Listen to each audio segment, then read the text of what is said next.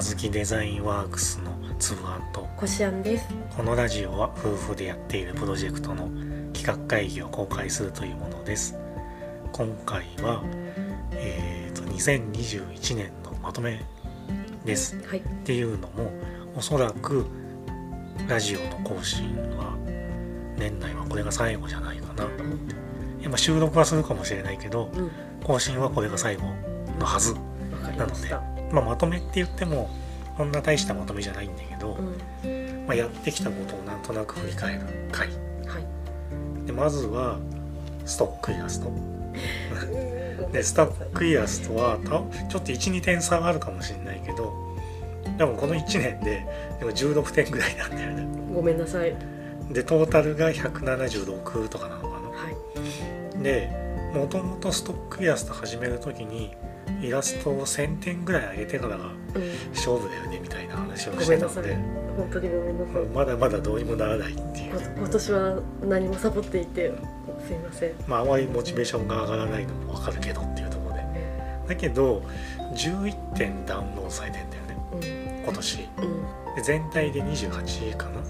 そのピクスタだけだけどね。うん他のは数えてないけど。で逆に考えるとこれ16点しか上げてないのに11点もダウンロードされたんだよね。うん。でこれってすでに去年150点ぐらい上げてたからなんだと思うんだ。今年本当に16点しか上げてないんだとしたら11も売れてないんだよね。うん。だからその正直何がダウンロードされるのかってさっぱりまだ分かんないし、まあとにかく上げていくしかないなっていうでこれ売れんの？みたいな。たまに売れてたじゃん。うんうん。なんか寝てるだけの女の人とか、そうだね。なんか半分ネタっぽく作った焼き芋のやつとか、うん猫の焼き芋がね。これ買うんだ？みたいな。なんかあれはなんかちょっと嬉しかった。しかも焼き芋はなんとなく全体的にアクセス数も多かったんだよね、うん。まあ、だけどこの間ちょこっと見てたら焼き芋今年書いたやつ書き足したじゃん。うんうん。あれほとんど EPS の方が NG ですよね、販売停止中みたいな。JPEG の方は多分販売中だけど。っていうことは売れてあ売れられ売れないってこと？売れだから EPS は買えない。JPEG は多分買えるけど。EPS を直しますなんかエラーってことだよね。うん。よく分かってないけど。で次は Twitter かな。フォロワー数が400になった。ただ減ったり増えたりしてるうん。から、このラジオを公開したタイミングでまたちょっと減ってるかもしれないけど、まあ、まあまあそれはそれってことで、ほぼ400ってことで,、で始めてから1年半うんなんだよね、うん。うん。でフォロワー数400っていうのは、まあ、別に早いわけではない。そうだね。だけど、うん。そもそもフォロワー数をそこまで重視してないうん。からそれは構わないと思っててでもその代わりその最近はいいねが70ぐらいがもらえるようになったんだよね、でちょいちょい100も超えるようになってきた、うんたまにねでも何でもないつぶやきとかなんか猫の写真あげるだけでうもん10とか20ぐらいはうん。いいねもらえてるからもうちゃんと見てる人たちがいるアカウンうんトなんじゃないかなっていう。なんか確かにあの猫の写真とかすごいうん。嬉しいなと思う。ななんだろう。友達の猫みたいな感じで持ってもらえてるのかな、うん、まあ、分かんないけど、うだからそのフォロワーが1000人2000人とかもっといてもんなんか全然いいねもらえてないうん。アカウントなんていくらでもあるし、うん。なんだかよくわかんないの結構多いんでちゃんと使ってる人がうん。フォローしてくれてるし全員じゃないけどかなりの人がその子育てうん。中だったりとかうん。子育てに興味がありますみたいな。同じ境遇の人がちょっと多いかなってそういう人たちを集めたいっていう目標目的目標目的があったんでそういう意味ではいいんじゃないのかなっていう。で今だいたい月に10回ぐらい漫画うん育児漫画を投稿してるから、10を目標にしてまあ、できればそのペースは守った方がいいのかもしれないねう。本当はねもっと頻繁にしたいんだけどちょっと10で結構精一杯というか。まあそうだね。うん。でインスタはちょうど1年ぐらいなんだよね、うんうん。で今76投稿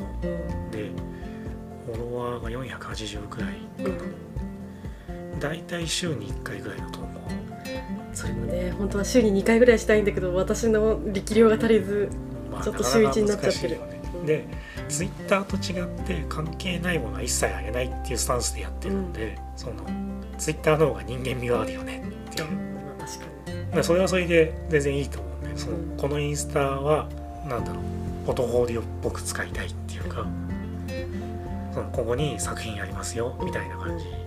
のアカウントなのできっちり世界観を守った方がいいと思うので急に関係ないこのアイス買いましたとかあげちゃ良くないと思う。うんそういうのやりたいんだったら多分ツイッターの方うん。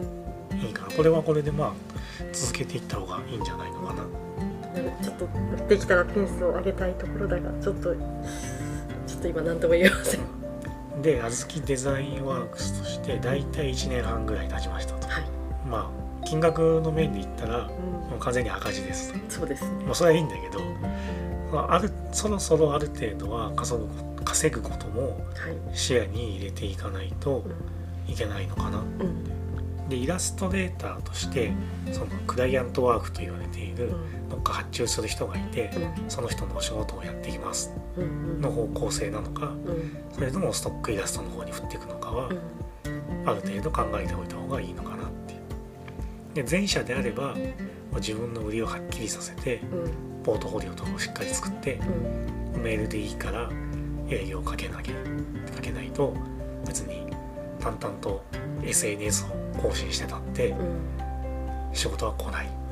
で営業はその企業だけじゃなくて個人っていうかあのちょっとした SNS の有名人みたいな人でもうん。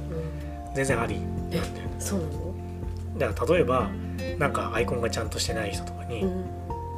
アイコン作りました。う作ったからよかったら使ってみてくださいみたいなんうん。勝手に送るとかね。そんなのもありなの？別にあり。なんか怖いと思われない？いやそこはどうでも それでうん。普段の投稿を見てうん。あー、まあ、こういう人かうん。せっかくだから使おうなのかほっとこうなのかそこは分かんないけど、スルーするのが。うん、そこは知らないけどいやでもそれってだからあのいわゆる営業のそのサンプル配ってんのとあんま変わんないよね。ああなるほど。であとよく読むブログとかあったらその人がブログで書いてたことをうん。勝手にちょっと一コマなのか二コマなのかちょっとイイラストつけるとか、で送りつけるとかね。好きだから書きましたみたいなねで。こういうのってその、まあ、それ勝手に送りつけてるだけだからただなんだけど、うん。ななんだろうなそれで露骨に仕事くれくれっていうわけじゃないけどそれ仮に使ってくれたらそれを絵を見てくれる人が増えるわけだよね。で大体そういうの使ってくれたら名前ぐらいは書いてくれるからうん。うんあなんとかさんが「うん、にもらったやつです」とか何も言わずに自分が書いたかのように載せる人ってあんまいないから、うん。でまあそれはそれでそういう人だとしたらあそうなんだと思うだけでこっちも別にそれで損したとか思わないし、うん。まあそういうことなんだなってでこのつあん俺がやってる本業でもうなんだろう頼んでもいないのにうん。勝手に構成してくる人がいるんだよね。あの社員の人で？いや違うよ、あえ？全くの読者の人で？うん、掲載済みの記事の細かい間違いとかをえそんなのやってくる人いるの？すごい。すげえ指摘してくるのね。へえ別にその怒ってるとかそういうんじゃなくて、ここ間違ってますよっていうのをうんなんか淡々とやってくるのね。ちょいちょい送ってきてくれるってこと？結構な頻度で来るのね。怖い。怖いけどなんかめっちゃ愛されてるのかな逆に。で別にうん。こっちもそその人に「ああありがとうね」ぐらいしかうん。連絡してないんで正直。一応返事はするの？あうん。の直直しましたよっていう。あだけどなんだろう次に構成っぽい人必要になったらーちょっとこの人に声声かけてみようかぐらいの雰囲気にはなってるっていうか。あすごいね。もうなんかなんだろう会社を支える一人としてなんか認識されるまあ、そこまではいかないけどうんでも多分好きでやってんだとしたら次そういう人必要だったらちょっとようかな。声かけようかぐらいの面白い。気にはなるよねそれぐらいやられてると。一応向こうは名乗っているの？いや。素性は名乗っていない。ななんだかよくわかんないけど。でも嫌じゃないでしょうね。あのいい意味でやってるんでしょうね。その何か陥れようとかじてて多分善意でやってるから、まあ、確かに愛はあるだろうね、しなんだろうなそのいわゆる大企業みたいなところでまとめて新卒取ってみたいな会社だったら、うん。当然そんなこと話にはなんないんだけどうちみたいに小さい会社だとじゃあこういう人が必要ですって誰探そうかっていう時に、まあ、なんかあの人はみたいな、実際できるかどうかも分かんないし、うん向こうも望んでないかもしれな何いからをしてる人なのかなよくわかんない、わかんないけどうんでもその的確なのその内容はすば素晴らしいの彼そのまあそう私も大体あってはいいかあーすごいね、ら、まあ、だからうん。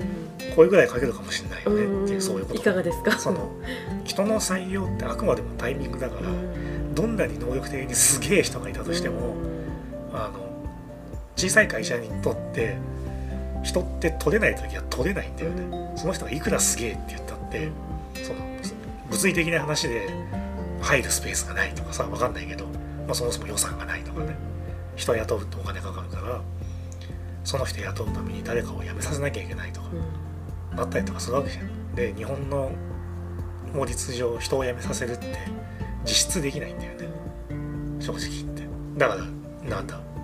すげえ人がいたとしても空きがないと取れないわけだよね、だからそのたまにうちにも売り込みみたいなの来るんだけどあなんかこの人弱そうだねって思ってもあなんかちょっと今取れないわ。ってなっちゃってでたまたまなんかどっかスポッと誰かが辞めて空いてたポジションに そこの仕事できますみたいな売り込みがフラッとくるともうパパパーンと決まっちゃったりとかするわけだよね。もう本当にタイミングというか運というか。だからそれは分からないからそのいろんなところに営業というかをかけとく必要はあるっていう。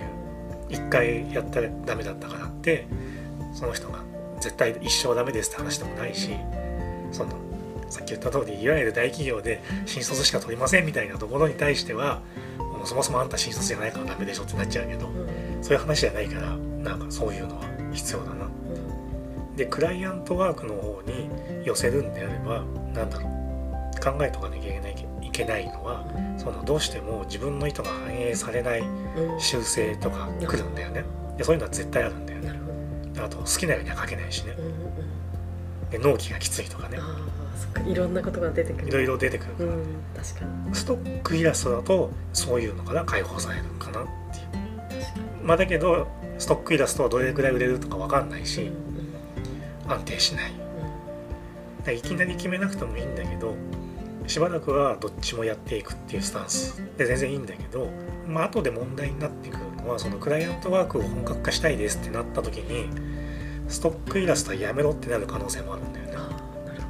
そのあと特定の企業の仕事をきっちりやるとその同業他社の仕事はど受けないでくださいっていう契約書とかにサインするんだよね。うんでそうなった時にストックイラストって何に使われるか分かりませんっていうやつだから、まあダメなんだよね。でちょっとニッチもサッチもいかなくなる可能性があるっていう。